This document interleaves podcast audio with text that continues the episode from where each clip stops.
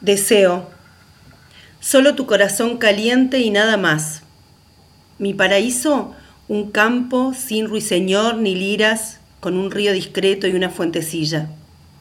Sin la espuela del viento sobre la fronda, ni la estrella que quiere ser hoja. Una enorme luz que fuera luciérnaga de otra en un campo de miradas rotas. Un reposo claro y allí nuestros besos. Lunares sonoros del eco se abrirán muy lejos y tu corazón caliente, nada más.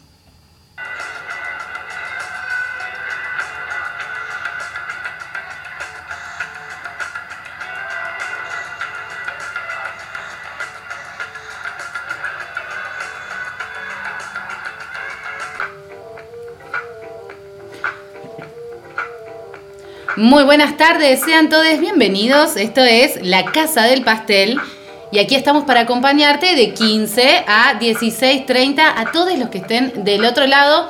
Por supuesto, hoy no estamos soles, hoy estamos muy bien acompañados. En este caso, quien te está hablando de este lado es Mili Calabrese y a mi lado está...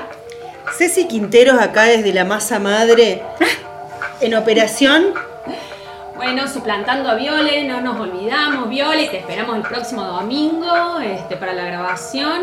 Eh, aquí Ruth Latela. Y tenemos a la gente de producción Paulita Soria que está haciendo el sostén eh, emocional y psicológico del grupo. Y tenemos a nuestra querida Melody del Río, que es parte del equipo de salud de la Alerta Torta. Está también haciendo el sostenimiento, apertura de puerta de Horacio y básicamente va a hablar un poquito de fútbol con nosotras el día de hoy. Por supuesto, hoy tenemos muchísimas notas, hoy tenemos muchísimo contenido para vos que estás del otro lado, así que te pedimos que te quedes, que nos acompañes, porque eh, aquí hemos preparado un hermoso programa para que vos del otro lado no solamente te informes y estés acompañada, sino también que, bueno, nada, disfrutes un poquito de este placer que es darte el lunes un ratito para vos, ¿no? Bueno. Y abrirnos la puerta a las tortis de la Casa del Pastel, que tenemos un montón de cosas para contarte, un montón de cosas para escuchar también. Vamos a tener las redes abiertas. ¿Alguien tiene las redes a mano acá? Sí, sí, sí. Tenemos el Instagram, que es Alerta Torta CBA. Y si alguien se comunica también por Facebook, en Alerta Torta Córdoba. Buenísimo, muchísimas gracias Ruth como siempre. Hoy tenemos muchísimos temas para tratarnos, ¿cierto? En primer lugar, contarles que el texto maravilloso que eh, escuchamos como editorial se llama Deseo, es de Federico García Lorca, em, una marica que amamos profundamente y la vamos amando con, conforme pasa el tiempo, ¿no? Pensaron que la mataron, pero en realidad la dejaron viva en nuestro corazón y toda su poesía. Muere es asesinado Federico García Lorca a los gritos de por maricón un 18 de agosto de 1936. Es un crimen de odio. Em, y bueno, como estamos en el mes del activismo por la diversidad sexual en Argentina, queríamos traerlo, queríamos homenajearlo y también contar, ¿no? Que hace muy poco, Ruth, ¿tenés algo para decirnos? Sí, lamentablemente, y en este año que nos parece increíble, año 2021, tenemos todavía que estar sufriendo este tipo de casos.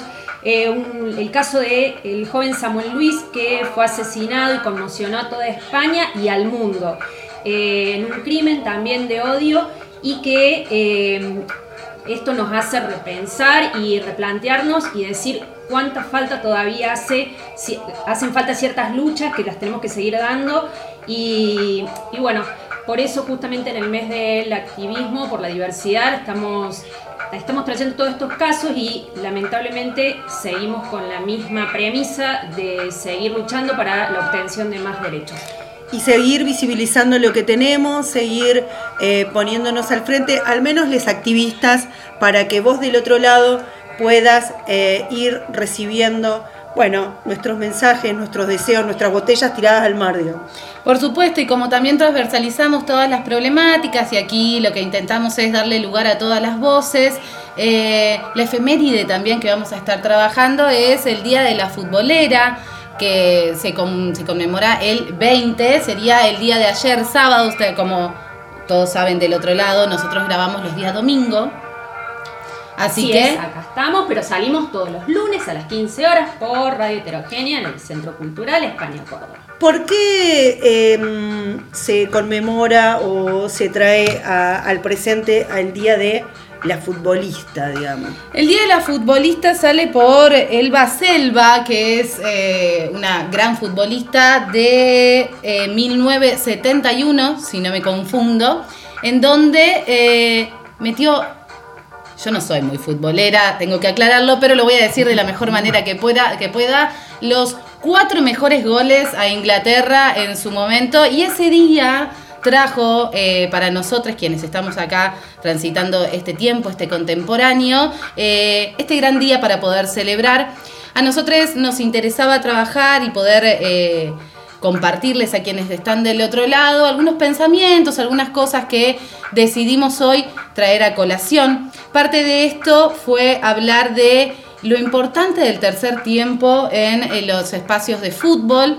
Y esto es algo que trae mucho empoderamiento a eh, los espacios feministas de, trabajo, ¿no? Bien, y entonces eh, aquí lo que nosotros pensábamos y trabajábamos era que este tercer tiempo como un espacio de empoderamiento, como un espacio de encuentro, de enjambre, en donde eh, quienes formen parte de esto puedan compartir, puedan básicamente eso, compartir sus experiencias. Es ahí en donde está la militancia hoy de mucho de este fútbol, ¿no? Y el disfrute, ¿no? Porque vamos a estar hablando de em, fútbol con una compa acá que juega el fútbol y queremos saber de qué es lo que le pasa, ¿no? Una voz este autorizada. Jugar a la pelota, porque de repente eso es, eh, es una cosa y la política y otras cosas es otra cosa, ¿no? Vamos a hablar un poco de jugar a la pelota y vamos a estar también con les chiques de em, abriendo, la cancha y el Club Arcoiris de Unquillo, que hicieron una actividad súper linda y vamos a estar eh, viendo un poquito de cómo trabajan ellos eh, la cuestión del fútbol. Eh, ¿Quieren que cerremos el primer bloque con una... ¿Y cómo lo cerramos? Con música, por supuesto. siempre. Bueno, hacemos un pequeño repaso. Recuerdan, programa anterior, habíamos íbamos a traer a dos artistas españolas una que... Nos quedó una como en la bandeja. Totalmente, porque la verdad vamos a decir, fue un torbellino la grabación del programa anterior, así que nos quedaron varias cosas, entre ellas nos quedó Peta Z, ahí nos quedó para hablar hoy día y escucharla. Em, bueno, tiene, viene teniendo un gran crecimiento en la escena del trap de España, es una de las estrellas del momento, dueña de un estilo y presencia frente a la cámara que cautiva a cualquiera con su carisma casi como toda esta nueva generación de artistas, comenzó promocionando su música en Instagram y poco a poco se hizo popular con millones de visitas y reproducciones, llegando a tener su hit Mami como la segunda canción en la lista de éxitos de España. Trabaja con un DJ y productor, Juaco, eh, que lo nombro porque acá pensaba dos cosas. Lo, primero es que lo relacioné con la dupla Sarebe y su productor Ramiro J. Y lo segundo es ver el cambio ¿no? de la dinámica que se va ejerciendo en el ámbito musical, eh, ya no siendo siempre el hombre la figura principal y destacada, y, estando por detrás eh, la mujer, sino esto a fuerza de, la constancia y, del talento, eh, este trabajo se puede ir viendo de a poco con otras prácticas y eso está muy bien y lo festejamos desde este espacio, lógicamente. Eh, bueno, por último, les hacemos aquí desde la Casa del Pastel una recomendación. Si tuviste un día a mano, pone este tema bien fuerte, lo escuchás un par de veces y todo va a cambiar. ¿eh? Desengualicha. está chequeado, está chequeado. Desengualicha. Así que vamos a escuchar a Petaceta y Mami. Con Petaceta en la casa Oye, guaco, vamos a darle.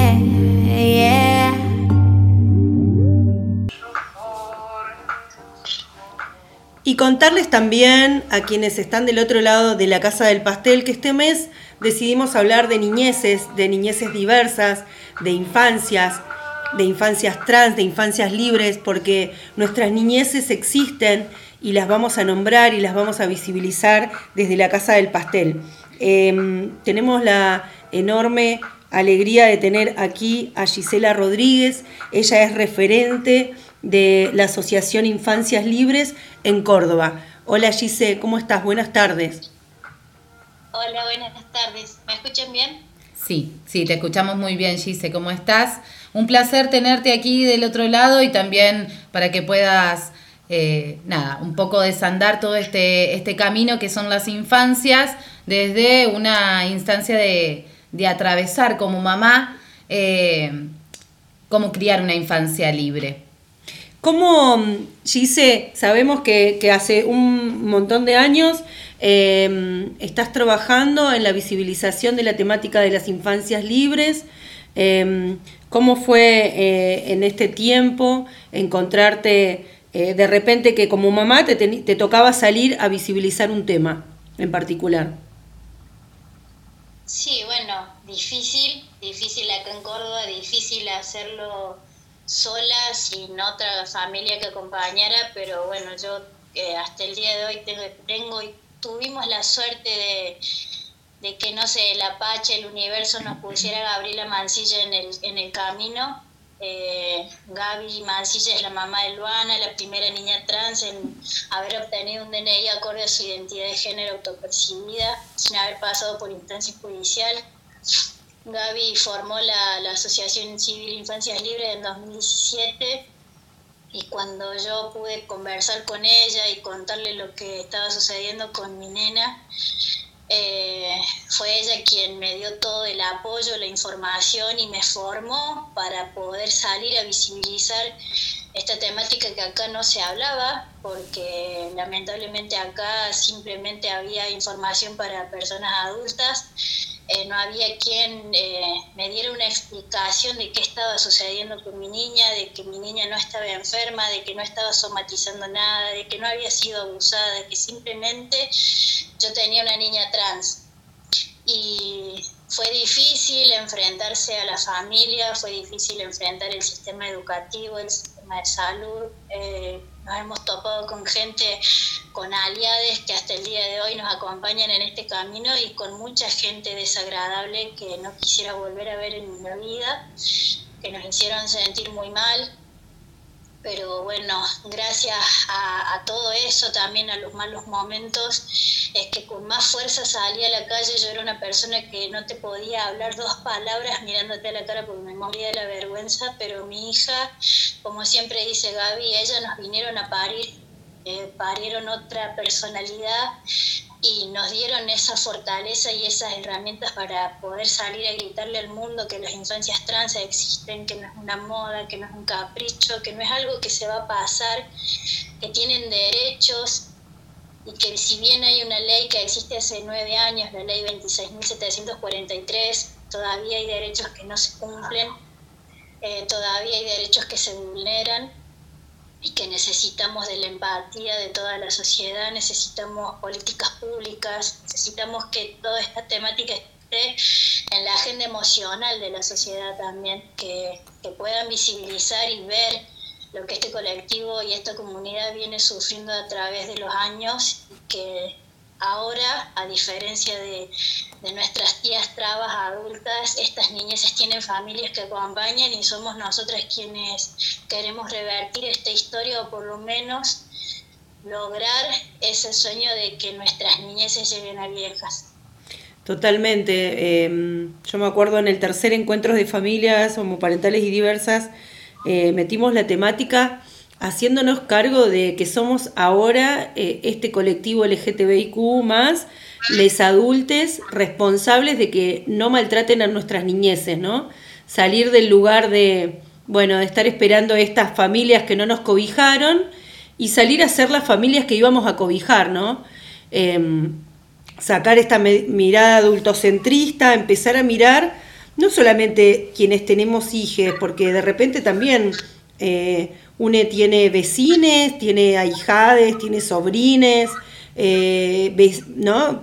primes, y de repente eso, ¿no? Poder intervenir amorosamente como adulto o adulta, acompañando una familia que realmente, como vos decías, eh, en una primera instancia te abatatás, no hay información confiable.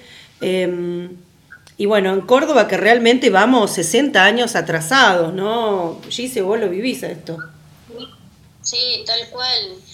Eh, si bien hoy en las redes sociales y en internet encontramos información, porque por suerte hay alguna errónea, pero eh, mayormente vemos información. Eh, yo hace cuatro o cinco años atrás no encontré nada, solamente a Gaby lo encontré y creo que fue lo mejor que nos pasó en la vida, fue encontrarle a Gaby. Em, Queremos recordarle, perdón Gise que te interrumpa, pero queremos recordarle a la gente que nos escucha de la Casa del Pastel, ¿por qué es importante hablar de Gaby? Porque Gaby logra este reconocimiento de un DNI para su hija eh, cuando no había ley de identidad de género. Eso es, eh, creo que el, dato épico, ¿no? De alguna manera eh, en esta lucha. Porque el se autopercibe desde los dos añitos y no existía la ley de identidad de género aún y cuando se sanciona la ley de identidad de género, eh, Luana es la primera niña en el mundo en haber recibido un DNI acorde a su identidad y por todas las violencias que atravesaron, por todas las cosas que se vieron expuestas, eh, lo que Gaby hizo con Lulu es lo que hoy le, le ha salvado la vida a nuestras niñeces y lo digo así literal, le salvaron la vida a nuestras niñeces y nos cambiaron como a nosotras como, a mí como mujer, como mamá, como persona, nos, eh, como te digo, nos volvieron a parir y nos mostraron otra forma de ver el mundo, de, hacer las cosas. Y yo siempre la voy a nombrar porque eh, Gaby ha sido pionera junto con Lulu en toda esta, ella nos allanaron el camino en todas estas luchas y creo que siempre hay que reconocerlas, eh, que gracias a ella y a Lulu hoy estoy con ustedes pudiendo hablar de, de trans. Eh, Gise, de este lado Milagros te habla. Te quería hacer una pregunta que me parece, no sé, que, que me da vuelta y me da vueltas y pienso, vos sos mamá de Cele eh, y has tenido un recorrido que ha atravesado seguramente todas tus entrañas y partes de, de tu vivencia en el cotidiano. Y me pregunto, Celia, además de ser tu hija, Celia, además de, convivir con vos y de, de enseñarte tanto, ¿quién es Cele en tu vida? ¿Qué aprendizaje te trajo Cele eh, en, tu vida, en tu cotidiano, en tu despertar todos los días? Cele es, Cele es lucha, Cele es, es un motorcito constante que no para nunca, es con una energía inagotable. Celeste, no sé, Celeste ya no cabe en esta casa con la energía que tiene. Se lleva por delante como una topadora, es una criatura tan segura de sí misma que ella también es lo que es la que me ayudó a no dudar un instante en, en, querer eh, salvar su, su felicidad en quererla proteger. Celeste es una criatura que no solamente es trabita, mi hija es torta y traba. las tías acá, imagínate, imagínate las tías, eh, la, la, baba que tenemos, la felicidad. ¿eh? Es de la Aplauso cerrado. Aplauso cerrado aquí para Cele y para una mamá como vos. Seguinos contando quién es Cele.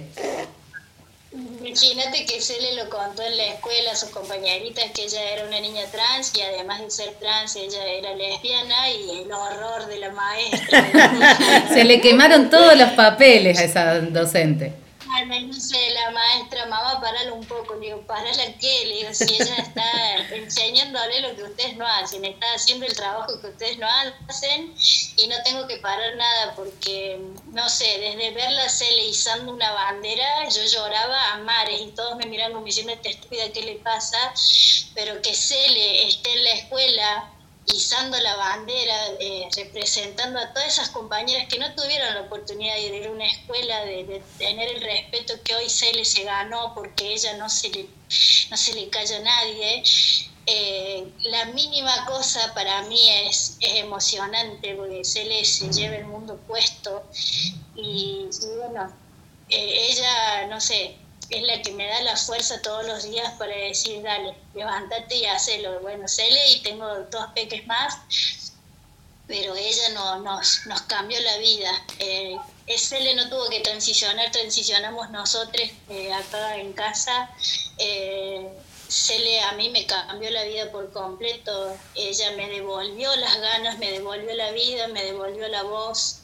Ay, ya me emociona.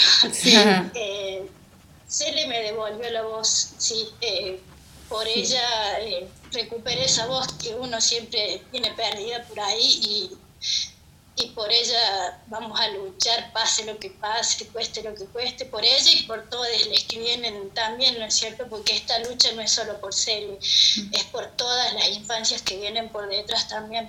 Por esa seguridad, por esa libertad de la que hablabas, esa seguridad que te dio Cele, ¿no? Que te enseñó. Eh, estábamos pensando, sí. Sí, Gise, acá Ruth, de este lado, te quería consultar. Acá también estamos todas emocionadas escuchándote.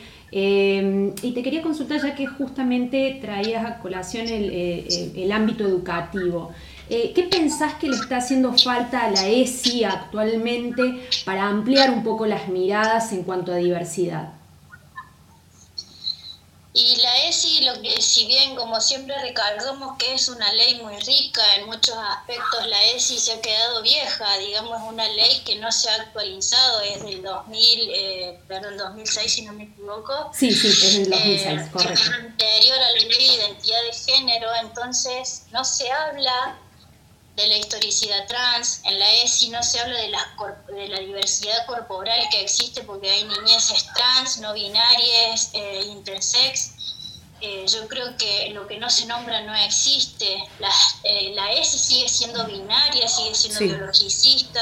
En los jardines todavía encontramos las láminas de la nena con vulva, el varón con pene y una nena blanca de ojos celestes y pelo rubio, obviamente. No, no, no vemos eh, una lámina con una nena morocha, un varón morocho. No vemos un cuerpo gordito, un cuerpo más flaco. O sea, la diversidad corporal en su totalidad siempre están metiendo los estereotipos y yo creo que esto podría cambiar muchísimo si desde la escuela se partiera con una ESI no binaria ni biologicista, mostrando esta diversidad de cuerpos, que nuestros hijos dejen de pensar que están en cuerpos equivocados, que nacieron con una genitalidad y punto, que la genitalidad no me define como persona, no define mi identidad, porque el género es una construcción interna, la vivencia interna de cada ser.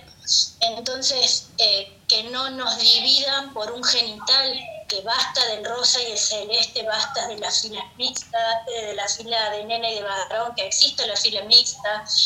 Entonces yo creo que si en la escuela esto, pero no solamente para que la niñez trans se reconozca y se sienta parte, también le hacemos un bien a las niñeces cis.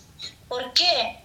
En un futuro estas niñas eh, cisgénero van a saber que existen diversidades corporales y también vamos a poder, eh, yo creo que se va a poder aplacar un poco estos crímenes de odio que existen hoy, esta marginalidad, la criminalización de los cuerpos, porque si tenés vulva sos mujer y si tenés pene sos hombre, entonces que, que, sepan que hay una mujer que puede tener pene y un varón con vulva, un varón con capacidad de gestar, un varón que menstrua, hablar de la menstruación como algo, un ciclo normal del cuerpo y no como algo femenino la menstruación está y es para las personas que tienen úteros y ovarios, que no es solamente femenino, eh, que dejemos de, mirar mal la menstruación, eh, que, que, los varones trans puedan disfrutar de su corporalidad y sin sentir vergüenza, de que es algo natural de nuestro cuerpo.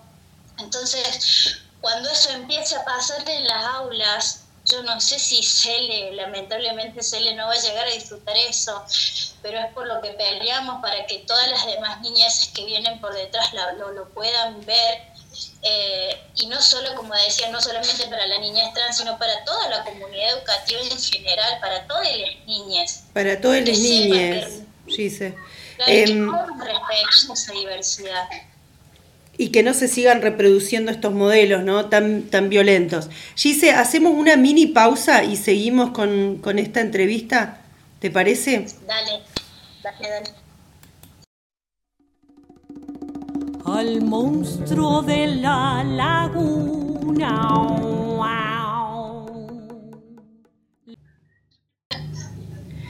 Bueno, estamos con, con, Gisela Rodríguez, referente de la Asociación Infancias Libres en Córdoba, que nos estaba dando una cátedra de por qué teníamos que hablar de niñeces trans en las escuelas, en esta escuela que se ha quedado totalmente retrógrada, ¿no, Gise?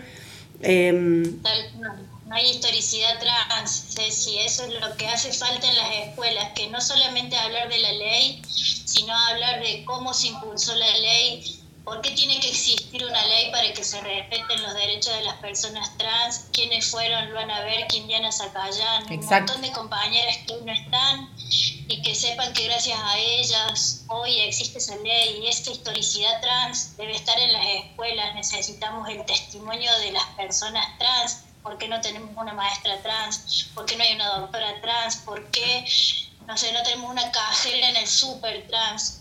Vos sabés que... Se les dio si no se les dio la oportunidad, entonces necesitamos que partir de la base, la base ya desde, no sé, del jardín, del nivel inicial, que esto se, se tome con naturalidad y se normalice, porque siempre nos van diciendo que queremos imponer ideologías, y acá no se habla de imponer ideologías, sino de reivindicar derechos, que las personas trans existieron siempre, y necesitamos reivindicar sus derechos y que se las trate como personas sujetas de derechos y no objetos de, pertenencia ni no objetos de violencia, ¿no es cierto? Totalmente. Vos sabés que les adolescentes, estoy trabajando con un compañero de educación física en la Escuela del Algodonal, que es allá en Agua de Oro, y uno de los ejes es la identidad de género. ¿Sabes que queda todo el mundo maravillado cuando leen la simpleza y la profundidad que tiene la ley de identidad de género donde dice todo ser humano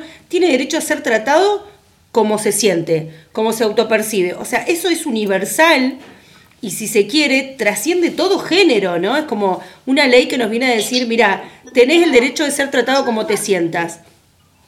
Como... Todos nosotros tenemos identidad de género, no solamente la persona trans. Nosotras nos construimos en un contexto social eh, eh, a nivel cultural, todos construimos nuestro género, eh, todos tenemos el derecho y a, ser tratados como nos sentimos. Yo creo que también dejar ese un poco el, lado patriarcal de, el machismo que siempre nos han inculcado y bueno, y de decir, eh, ¿por qué yo cuando tenía cuatro años no me compraron la pista de auto que yo quería? Y no, porque era una nena, me trajeron una pala y un cepillo a andar a limpiar, o sea, es Totalmente. para que nacimos las mujeres para ir a limpiar la casa y yo quería una pista de auto. Entonces es como que la identidad se construye y, y todos tenemos derecho a ser respetadas, ni hablar de las niñeces trans. Yo vengo acá, me siento a hablar en mi lugar de privilegio de mujer cis y yo puedo entrar a cualquier lado a hablar, eh, pero no mis compañeras, no las trabas. Las trabas no están hoy hablando de lo que les pasa.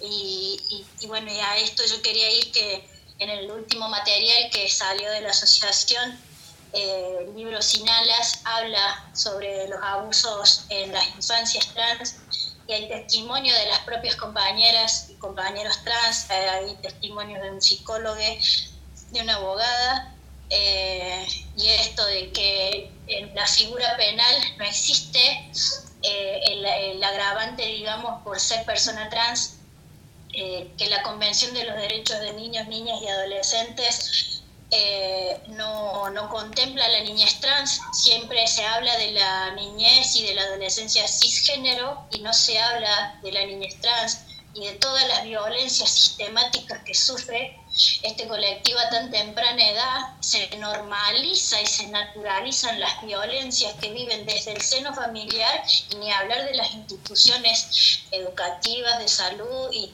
todo lo que viene después entonces yo creo que eh, ese libro, eh, quien lo pueda adquirir, eh, sinceramente les va a cambiar mucho la cabeza les va a hacer ver un montón la realidad que, de lo que estamos denunciando, porque ahí se denuncia, se denuncia la violencia, sea el abuso sexual, el abuso físico, el abuso psicológico, se denuncian muchas cosas y va a dar a, se va a abrir a mucho debate ese libro pero eh, va a estar bueno que de una vez por todas estas cosas se dejen de normalizar y naturalizar.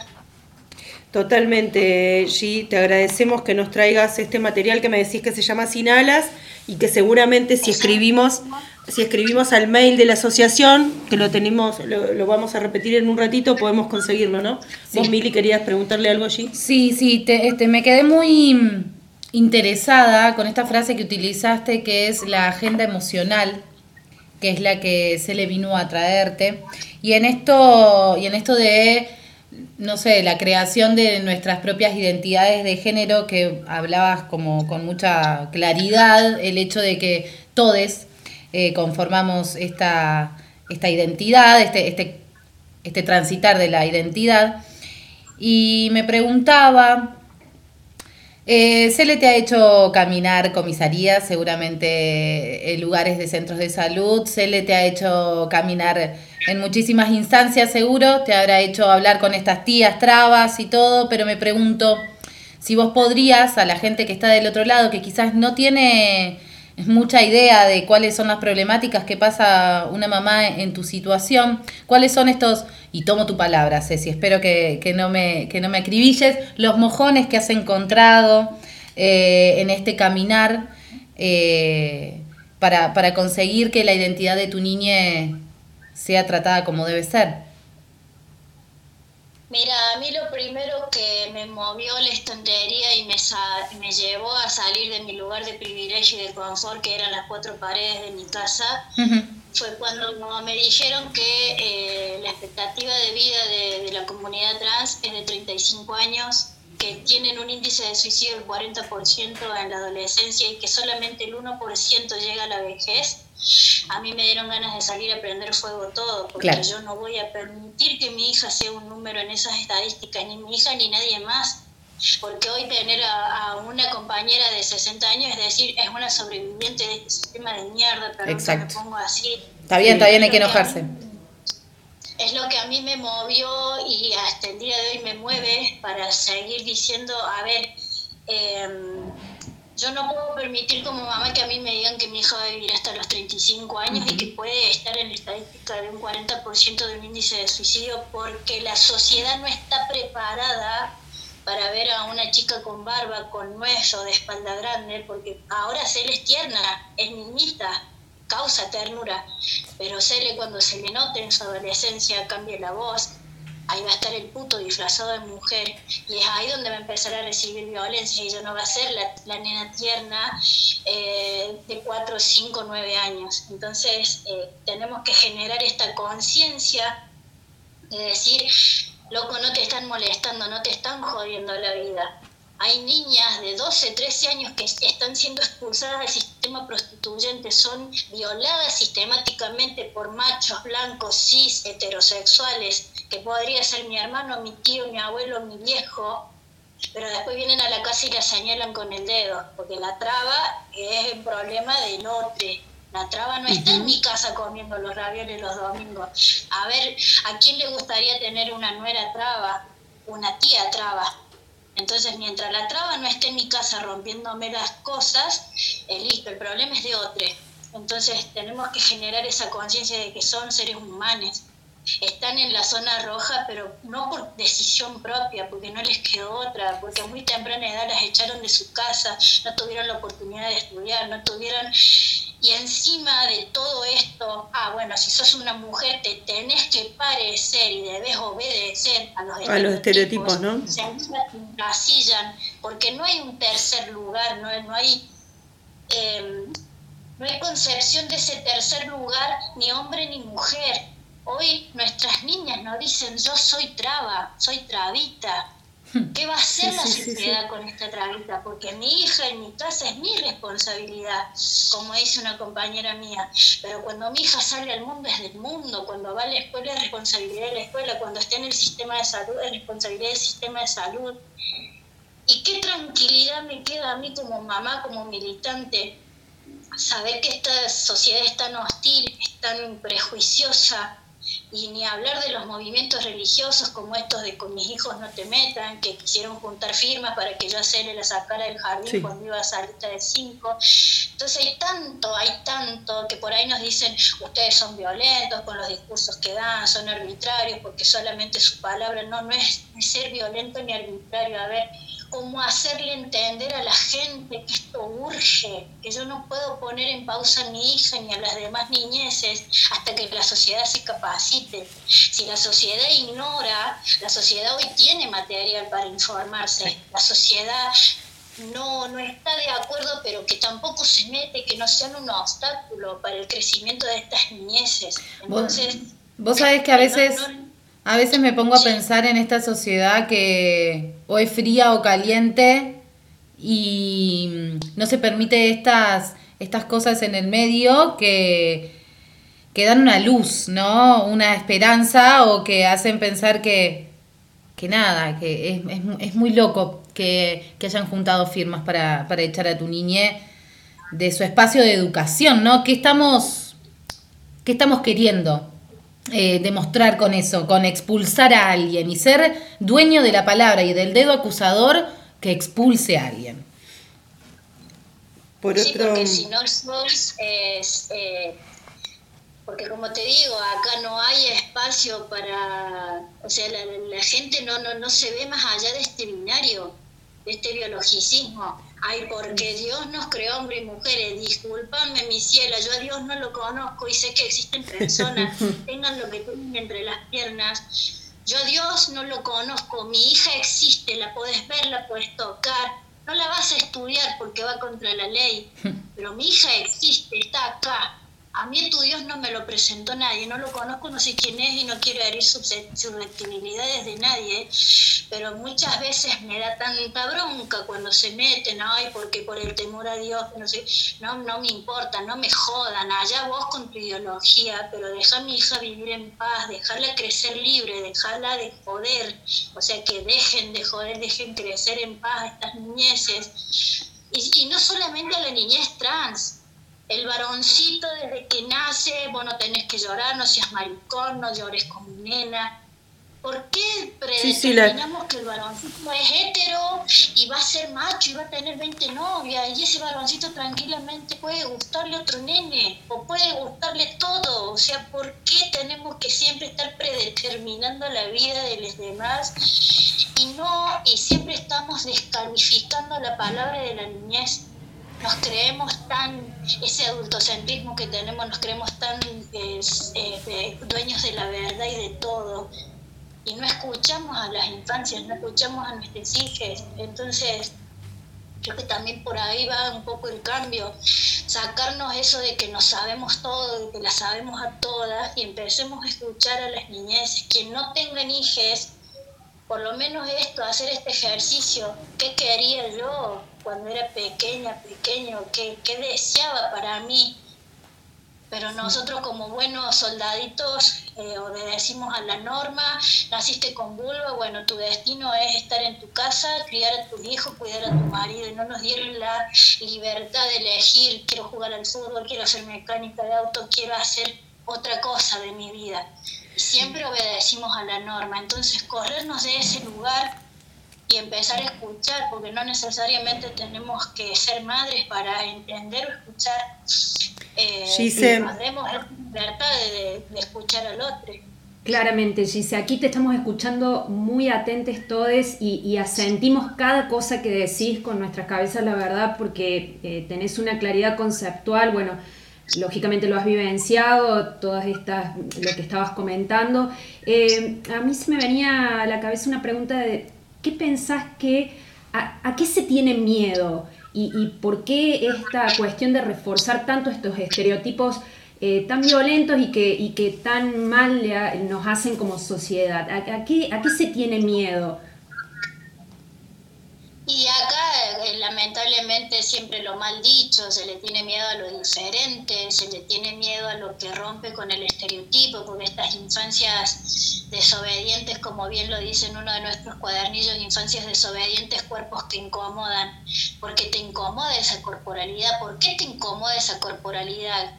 ¿Qué tanto es el morbo que le genera la adulta y la corporalidad de una niñez trans? Eh, sí pueden verla quizás en una, en una corporalidad adulta, pero no sé si pasaría por sus cabezas imaginarse una mujer con pene, un varón con vulva, un varón gestando, un varón menstruando, un varón con tetas. Estallaría en Eh, varias cabezas, me parece. ¿Cómo? Estallaría en varias cabezas, me parece. Yo creo que eso es, eh, a ver, eh, ¿qué, qué molesta? ¿Qué te genera a vos internamente ver a una mujer con pene? Tal cual. tal cual. Si mientras vos no te joda esa persona y haga de su vida lo que quiera y a vos no te joda, ¿por qué te tiene que molestar que una mujer tenga pene, un varón tenga vulva? Eh, la- las violencias que viven las masculinidades trans son in- in- innombrables las cosas que pasan la- las masculinidades trans, pero se la tienen que bancar.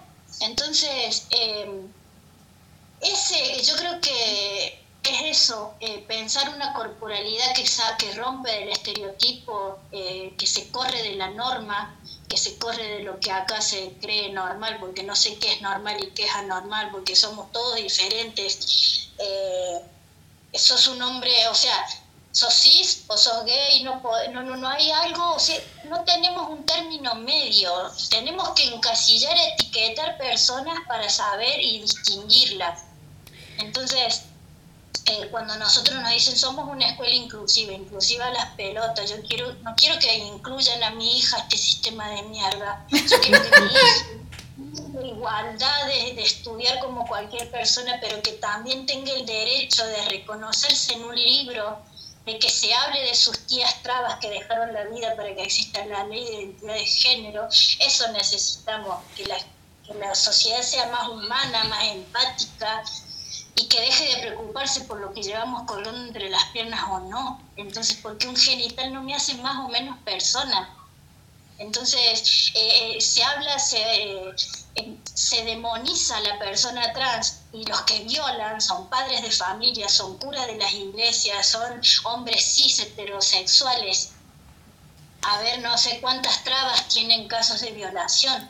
Son ellas las que son violadas. Las trabas no son peligrosas, están en peligro en manos de esta sociedad mierda, machista, adultocéntrica, patriarcal. ¿Entendés? Entonces, eh, eso es lo que desespera cuando no ven, no ven las necesidades y las carencias de las compañeras, que hay compañeras que hoy no saben, si no laburan en la calle, no tienen para dormir, no tienen para comer. Eso no se ve, se la criminaliza directamente. Totalmente, Gise. Te agradecemos un montón desde la Casa del Pastel que hayas traído la voz. Nosotros como Alerta Torta nos comprometemos a seguir visibilizando cada causa de, de- del espacio como lo hemos venido haciendo. Em, como espacio de activismo también el compromiso de romper el adultocentrismo, de seguir poniendo sobre la mesa los temas.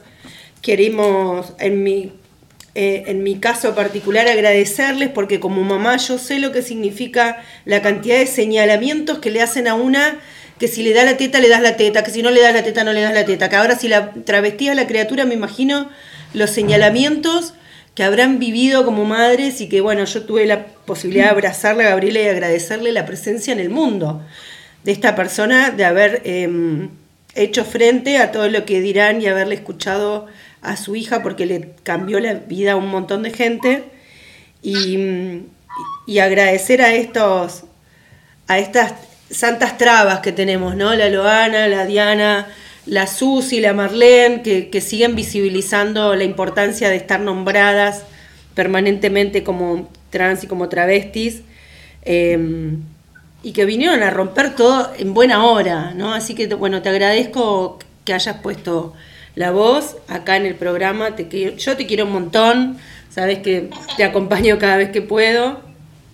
Y bueno, eso. Bueno, chicos, gracias por el espacio, la- las abrazo desde acá y cuando quieran, es un placer para mí, bueno, y perdón si me voy a veces por la rama, me, me, fanatizo mucho cuando hablo, pero es como que no, no, no podemos estar tranquilas con algo que es tan urgente y bueno, muchísimas gracias. Yo creo que un montón de torta nos quedamos con esta que dijiste cuando tenías ganas de salir a prender fuego todo. Acá ya estábamos un montón de torta buscando bidones eh, y, y cosas, vos sabés que levantás el teléfono No, bueno, te queremos un montón, Gise, gracias. un placer. Un placer escucharte, la verdad, y, aprender. Hemos aprendido un montón, quienes no te conocíamos, así que muchísimas gracias por estar y por la nota. Sin duda vas a estar nuevamente eh, invitada Sí, por supuesto, aquí te esperamos en la Casa del Pastel cuando quieras, cuando necesites reclamar o poner alguna voz. Y recordamos tus redes sociales, en realidad tu mail, por si alguien necesita comunicarse con vos, si así te parece. Infancias Libres 2017 arroba gmail. Lo recordamos nuevamente, Infancias Libres 2017 arroba gmail. Muchas gracias, Gise, por, este, por esta nota, este espacio y como te venían diciendo mis compañeros este lugar está abierto para lo que vos necesites. Gracias, gracias, muchísimas gracias. Les mando un abrazo gigante. Un abrazo, Gise. Sabe, saben lo que hizo el famoso monolizo a la orilla de una zanja. Caso viva una naranja, qué coraje, qué valor. Y estamos en este bloque donde vamos a hablar de futbolistas con futbolistas. Porque, por ejemplo, yo te puedo hacer un montón de cosas, pero no te soy futbolista. Y este, Ruth un poquito así, lo dio todo hasta el 7M, que perdió un pie casi. Tenemos una futbolista de alerta torta que lo da todo, que es Melo, em, y que está acá y que va a, meter sus opiniones. Y tenemos a tres personas que queremos un montón, que son Flor Braco, de Abriendo la Cancha, eh, Pato Ruiz también, de Abriendo la Cancha, y eh, Laura Cortés de eh, Arcoiris, ¿sí? ¿Y dónde están participando? Nos van a contar ahora porque están han tomado de alguna manera pacíficamente y, están levantando en un trabajo hermoso al Club Esportivo Forchieri de Unquillo. Así que bueno, las vamos a estar escuchando a ellas, que son las voces eh, autorizadas. Autorizadas del tema. Lógicamente. Hola chicas. Hola, buenas noches. Bueno, no, buenas, buenas.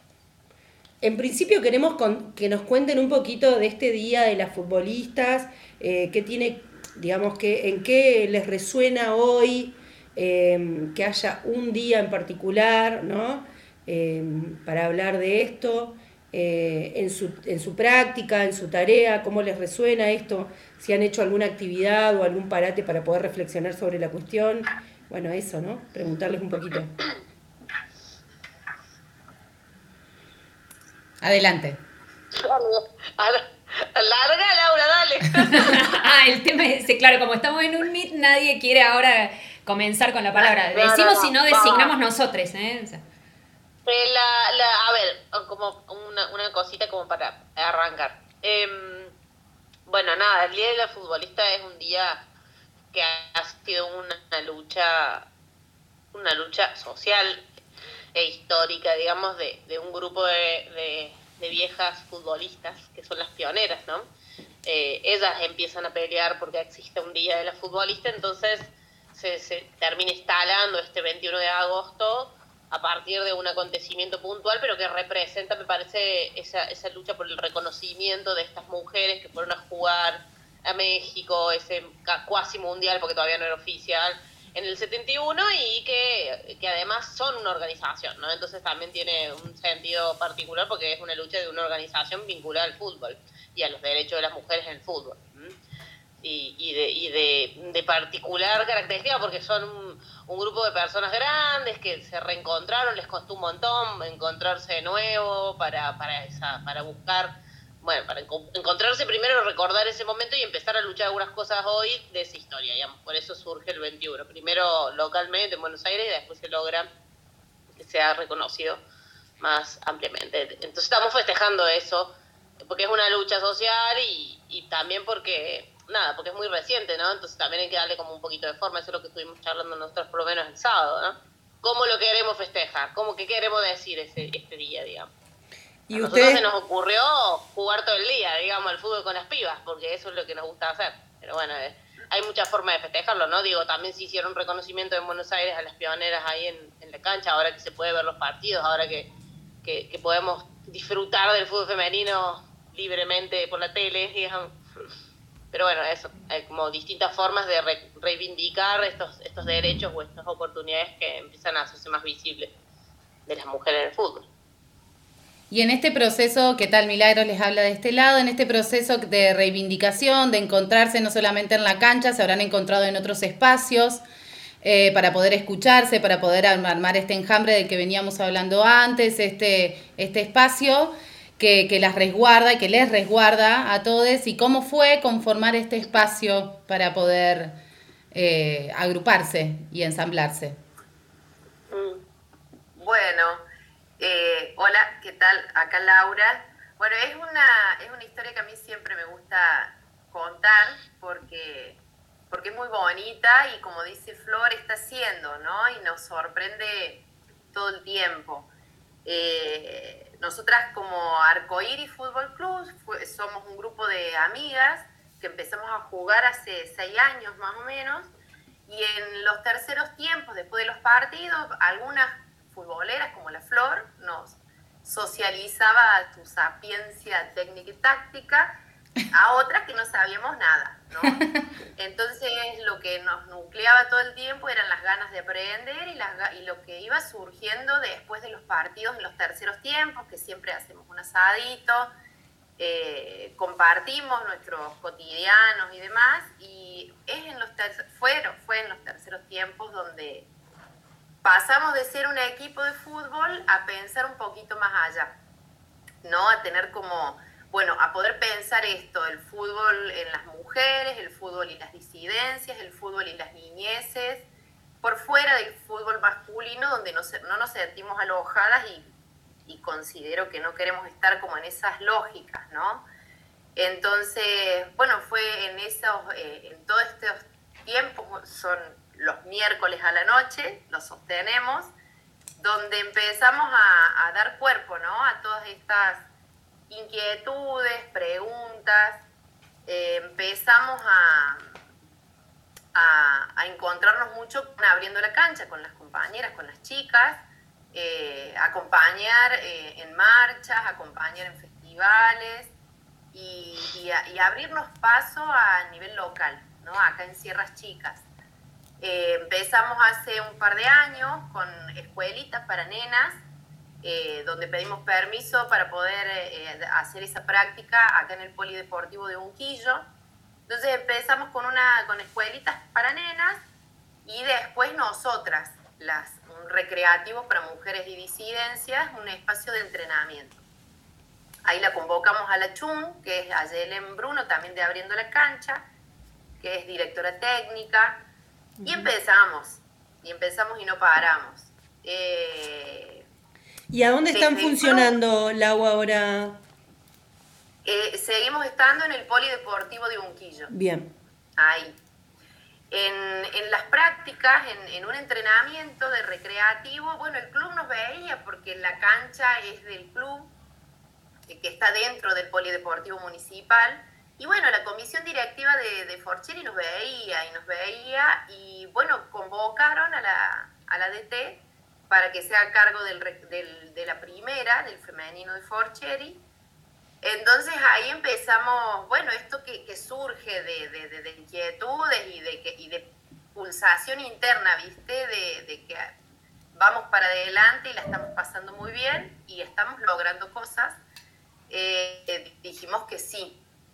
Y en esa locura, porque viste que nada de, de las cosas estas que tienen que ver con las luchas y las conquistas se hace sin un poco de locura, Mm. dijimos que sí.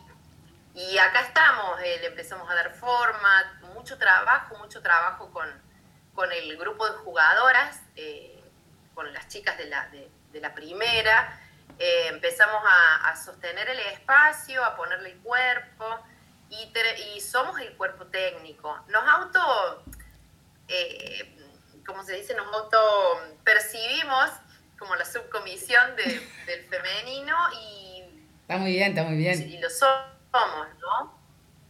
Y somos un cuerpo técnico de, de cuatro personas, cinco personas, mujeres disidentes, eh, en Sierras Chicas, que promueve eh, el fútbol femenino eh, con niñas, una especie de, inferiores, como se dice en, los clubes, con la primera y un recreativo, ¿no?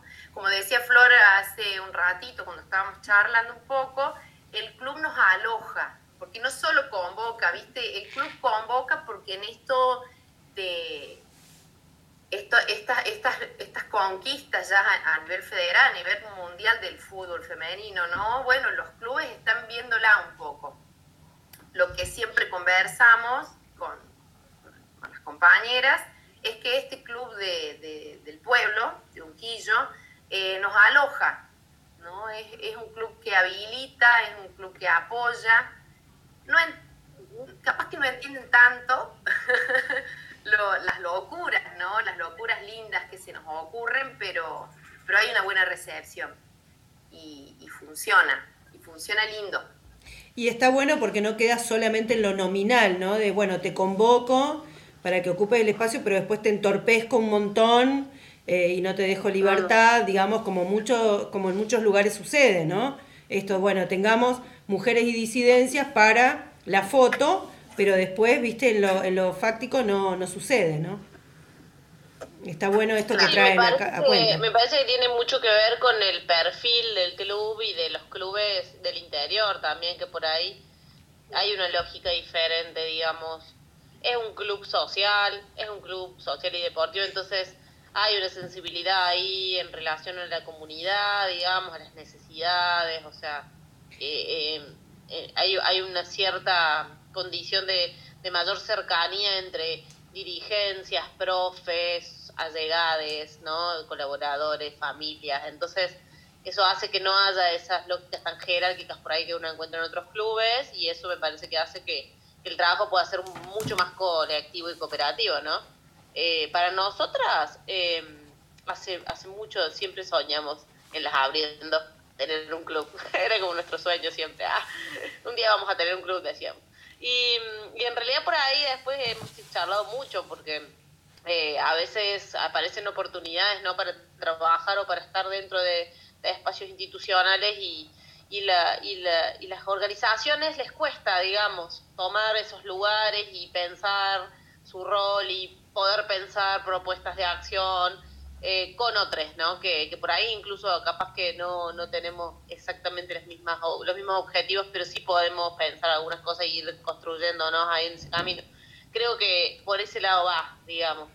No, no, nosotras me parece que como organización, tanto las abriendo como Arcoiris y, y en este espacio institucional que es un club social y deportivo, se ha logrado ahí como un mix de, de bueno, de, de querer que se desarrolle el fútbol en la región, de, de pensar propuestas y que, bueno, vamos para adelante y que no nos pongan trabas y que, y que, y que nos acomodamos también en una posición de ir construyendo por ahí esas ideas que, que a otros no se les ocurren y bueno, y por ahí convidarles un toque ahí esa y decir, che, esto puede estar bueno y después se dan cuenta que está bueno y entonces te dicen que sí a otras cosas y así viene siendo un ida y vuelta, ¿no? Eh, y sobre todo, digamos, me parece que hay una mirada ahí de territorio que, que los clubes que están bien metidos en la comunidad lo tienen y que lo tenemos nosotros también, ¿no? Digo, el fútbol es una posibilidad hoy de, de poder trabajar en territorio un montón de cosas eh, y hace falta un montón de gente que esté haciendo eso, digamos, en, en, todos lados, digamos, por lo menos para, para mí el, deporte social es como una clave de, de, trabajo ahí comunitario que, que, dispara para todos lados, haces de todo, desde esos lugares haces de todo, ¿no? Sí. Eh, haces que las pibas sigan yendo al cole, haces que tengan un proyecto de vida más adelante, haces que las pibitas sigan yendo a la escuela. O sea, digo, que, que, que, que aseguras, digo, hoy oportunidades de, que tienen que ver con, con el acceso a salud, eh, no sé, generas un espacio de colectividad, se, se pueden encontrar con gente de otros lados, digamos que por ahí, no sé, nosotros tenemos pibas que se han subido al auto y han ido a lugares que nunca habían ido. Eh, estamos hablando de de un pueblo y Córdoba, ¿no? A 40 kilómetros. Y bueno, entonces vamos para adelante con esa, digamos, porque eso capaz que abre una puertita para otra cosa. Sí, vos sabés que estaba pensando, sigo dando vuelta y le doy rosca al tercer tiempo porque me parece que es ahí en donde más que nada se encuentran y salen las ideas estas locas de las que hablaban. Y pensaba, qué sé yo, yo que no juego al fútbol, que me cuesta un montón, soy bastante de madera, pienso, si voy aquí, para la gente que está del otro lado, ¿no? También escuchando la Casa del Pastel, tiene ganas y dice, bueno, yo también tengo ganas de meterle al trabajo territorial, quizás puedo acompañar desde este lado, quizás puedo hacer tal cosa y las compas de abriendo la cancha me dan esta oportunidad, ¿ok? Y yo pienso, si voy a ese tercer tiempo, juego un partidito, voy a ese tercer tiempo, comparto, descorcho el porrón y estoy con ustedes ahí, ¿qué? ¿Qué ese tercer tiempo, qué me cede o qué, qué posibilidades me da eh, o, qué, posibilidades ustedes ceden a estas personas que van eh, para poder formar parte? ¿En qué nutre? ¿En qué lo ven ustedes? Em, en un montón. Te escucho y, y, y, estoy como conectando con lo que me pasó a mí. Yo entré con ganas de jugar al fútbol, ¿no? Y aprenderlo, pero fuera de la práctica, eh, son espacios de encuentro muy habilitadores. Eh, ¿Habilitadores de qué? De, lo que, del deseo, de, de, poder pensar, de poder ser una misma, una misma, eh, y, que, y, que, y poder llevar adelante eso. Eh, no sé, se me ocurre, se me viene todo el tiempo la palabra habilitadora, habilitadora de experiencia, habilitadora de poder poner lo que yo tengo, lo que yo traigo, eh, poder pensar otra cosa con otros. Eh, bueno, tengo se me vienen muchas cosas, muchas cosas que nos ha pasado como colectiva a las arcoíris en, en cuestiones personales, en cuestiones de de la construcción de la idea de, familia, de, profesiones, laburo, eh, muchos, muchos quiebres y muchas reconstrucciones desde el deseo. Eh, eso. Bueno, Sí.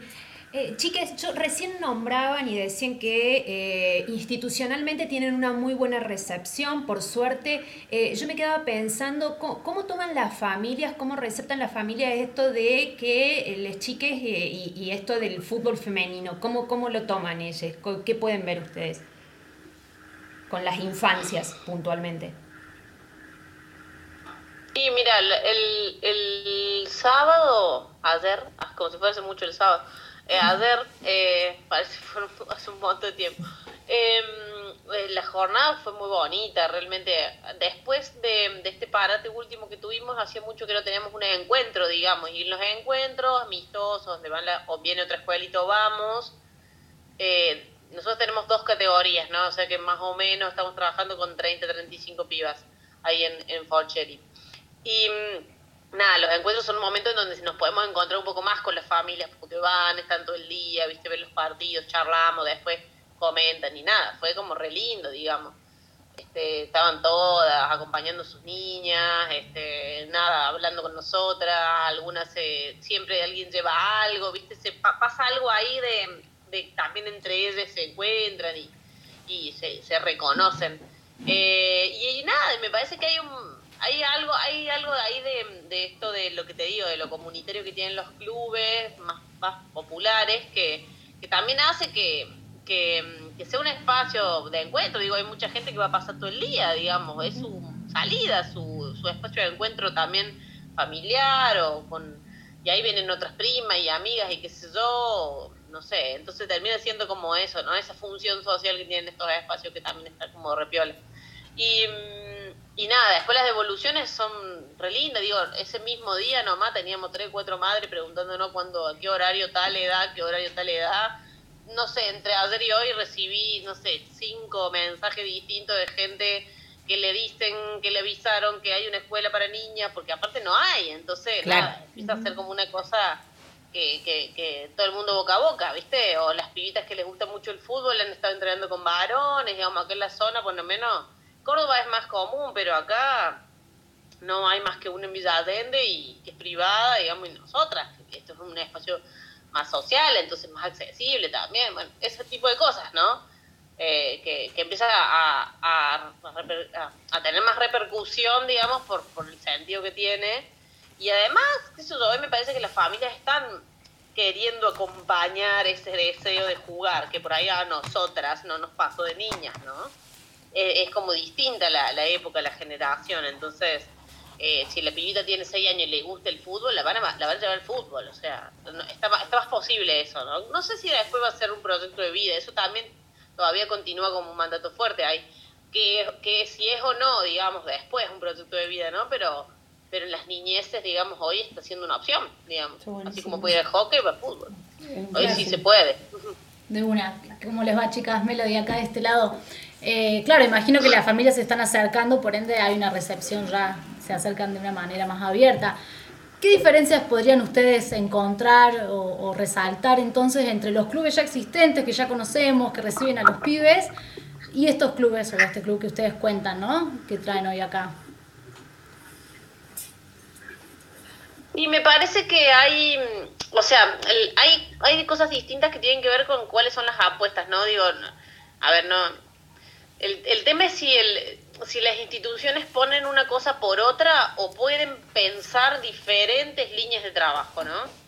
O sea, cuando, cuando las cosas son una o por otra, no sé, eh, te abren una escuela en un club y tiene 10 chicas y no se animan a seguir a espera de ese proceso, ¿no? no, no ahí como que, bueno, eh, lo cierran, no le ponen un mango, ¿viste? No le dan lugar para entrenar y sí, y eso, eso eh, de, digamos, vos sola como profe en esa situación y no, no, no la seguís, ¿no? Digo, también nosotros, esto es particularmente también especial porque somos un grupo, entonces también nosotros nos podemos complementar, tenemos un objetivo político claro, digamos.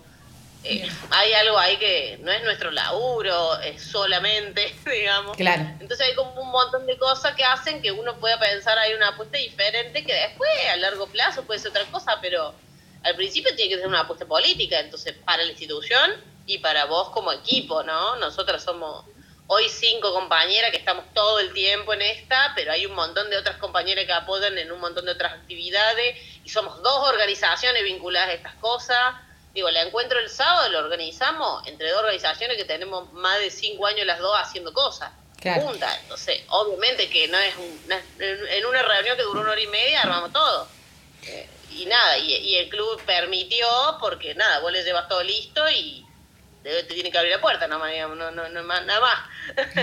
bueno, chicas, queremos agradecerles la disposición y decirle a la gente de la Casa del Pastel que estuvieron súper dispuestas a estacionar, a abrirnos la puerta de la casa. A mí me va a encantar, yo creo que a toda la Casa del Pastel, eh, un día hacer una rosca política hermosa del trabajo que ustedes tienen territorial, que realmente amerita un programa de trabajo territorial que vienen haciendo hace un montón de años ahí desde abriendo, después con, con Arcoiris, que un poquito pudimos vislumbrar ahora en esta nota, pero que la verdad que es muy profundo, es muy hermoso. Eh, y bueno, si la gente de la Casa del Pastel anda pululando sin saber a dónde ir a jugar a la pelota y poner todo el corazón, sobre todo, ¿no? Que se acerquen eh, al club, a ustedes, que, les busquen en redes. Después vamos a etiquetarles, ¿no? Para, para que podamos generar estas conexiones. Muchísimas gracias. A ustedes. Vamos con, la, vamos con los pasteles. Vamos con los pasteles, por supuesto. Por favor. Muchas gracias. Gracias, chiques.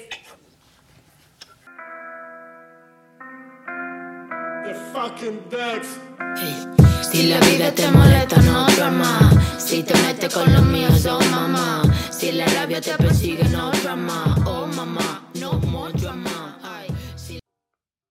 Y escuchábamos a Elane junto a Sofía Gavana con Axinita. Vamos a hablar un poco de Elane. Influenciada por el hip hop de los 90 y comienzos del 2000, compuso sus temas con tan solo 17 años, aunque recién hace unos 3 años atrás se subió a un escenario por primera vez.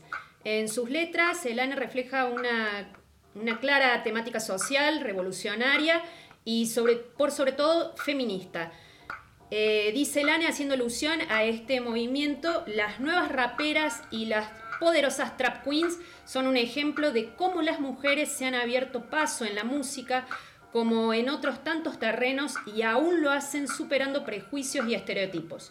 Luchan constantemente por quitarse la repetitiva y discriminatoria etiqueta de artista femenina, que solo evidencia la falsa impresión de que ellas juegan en otra liga.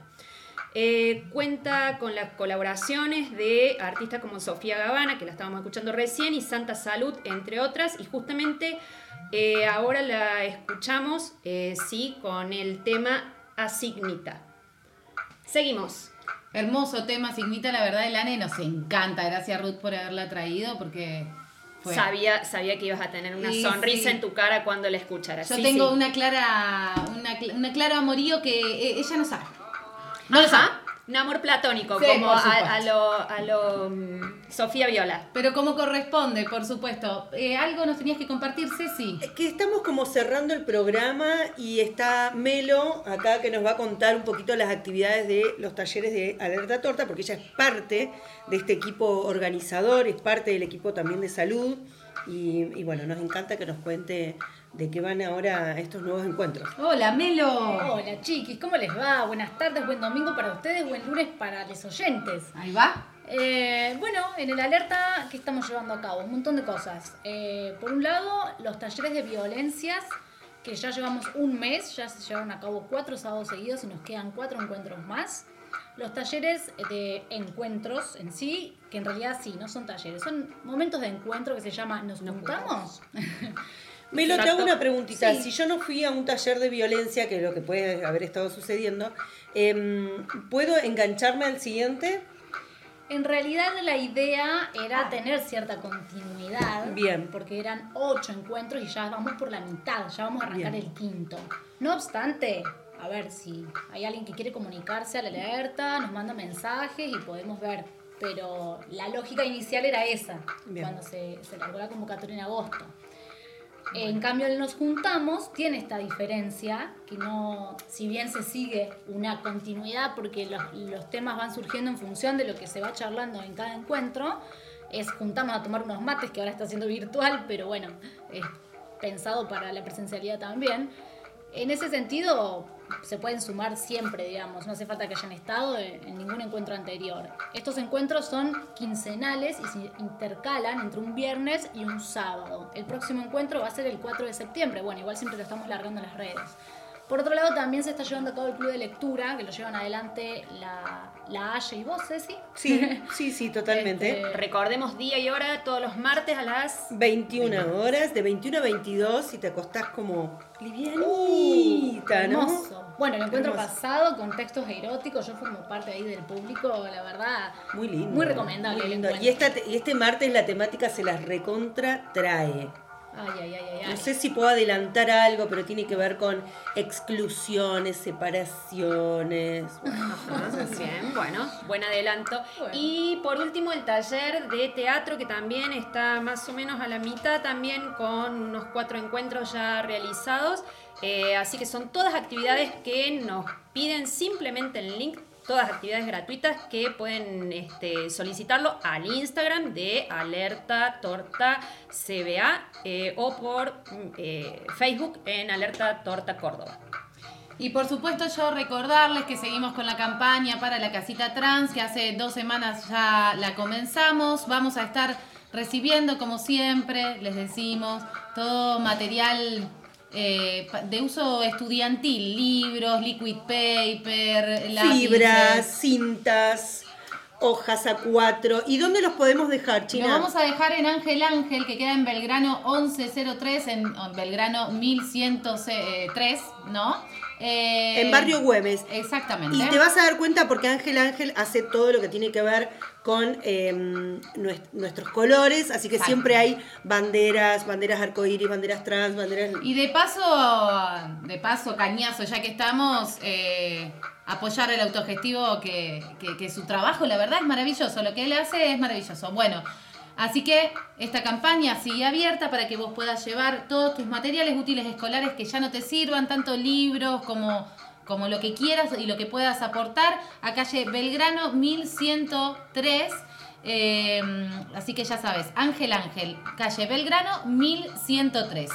Bueno, vamos a ir cerrando el programa de hoy. La verdad, como siempre, fue un placer estar de este lado y poder trabajar para ustedes. Estuvo el Alerta Torta acompañando atrás y también eh, agradecemos al Centro Cultural España Córdoba por siempre alojarnos. Ya vamos a estar ahí en la pecera, siempre lo decimos con muchas ganas de poder ir ahí y de producir directamente ahí, pero lo hacemos desde casa. Hoy Horacio se portó bien. Porque estaban las tías, Claro. estaba Ahí la. Pau y estaba Melo atajando vine- los penales que daba Yo Calambre. vine exclusivamente a cuidar del gato y a cebarles mates, pero me pusieron a trabajar. Yo digo, es una trampa esto, me parece. La casa del pastel es una trampa. No, Es un viaje de ida, Vos pero querías estar también, poco un poco sí. Querías Claro, hornearte en sí, casita. sí, me sí. encantan los pasteles y estos particularmente. Y la productora, ¿cómo estuvo? Eh? La cagada pedo después de la Taca, nota. taca. taca, taca, Dios mío. Bueno, gracias por estar del otro lado. Un abrazo.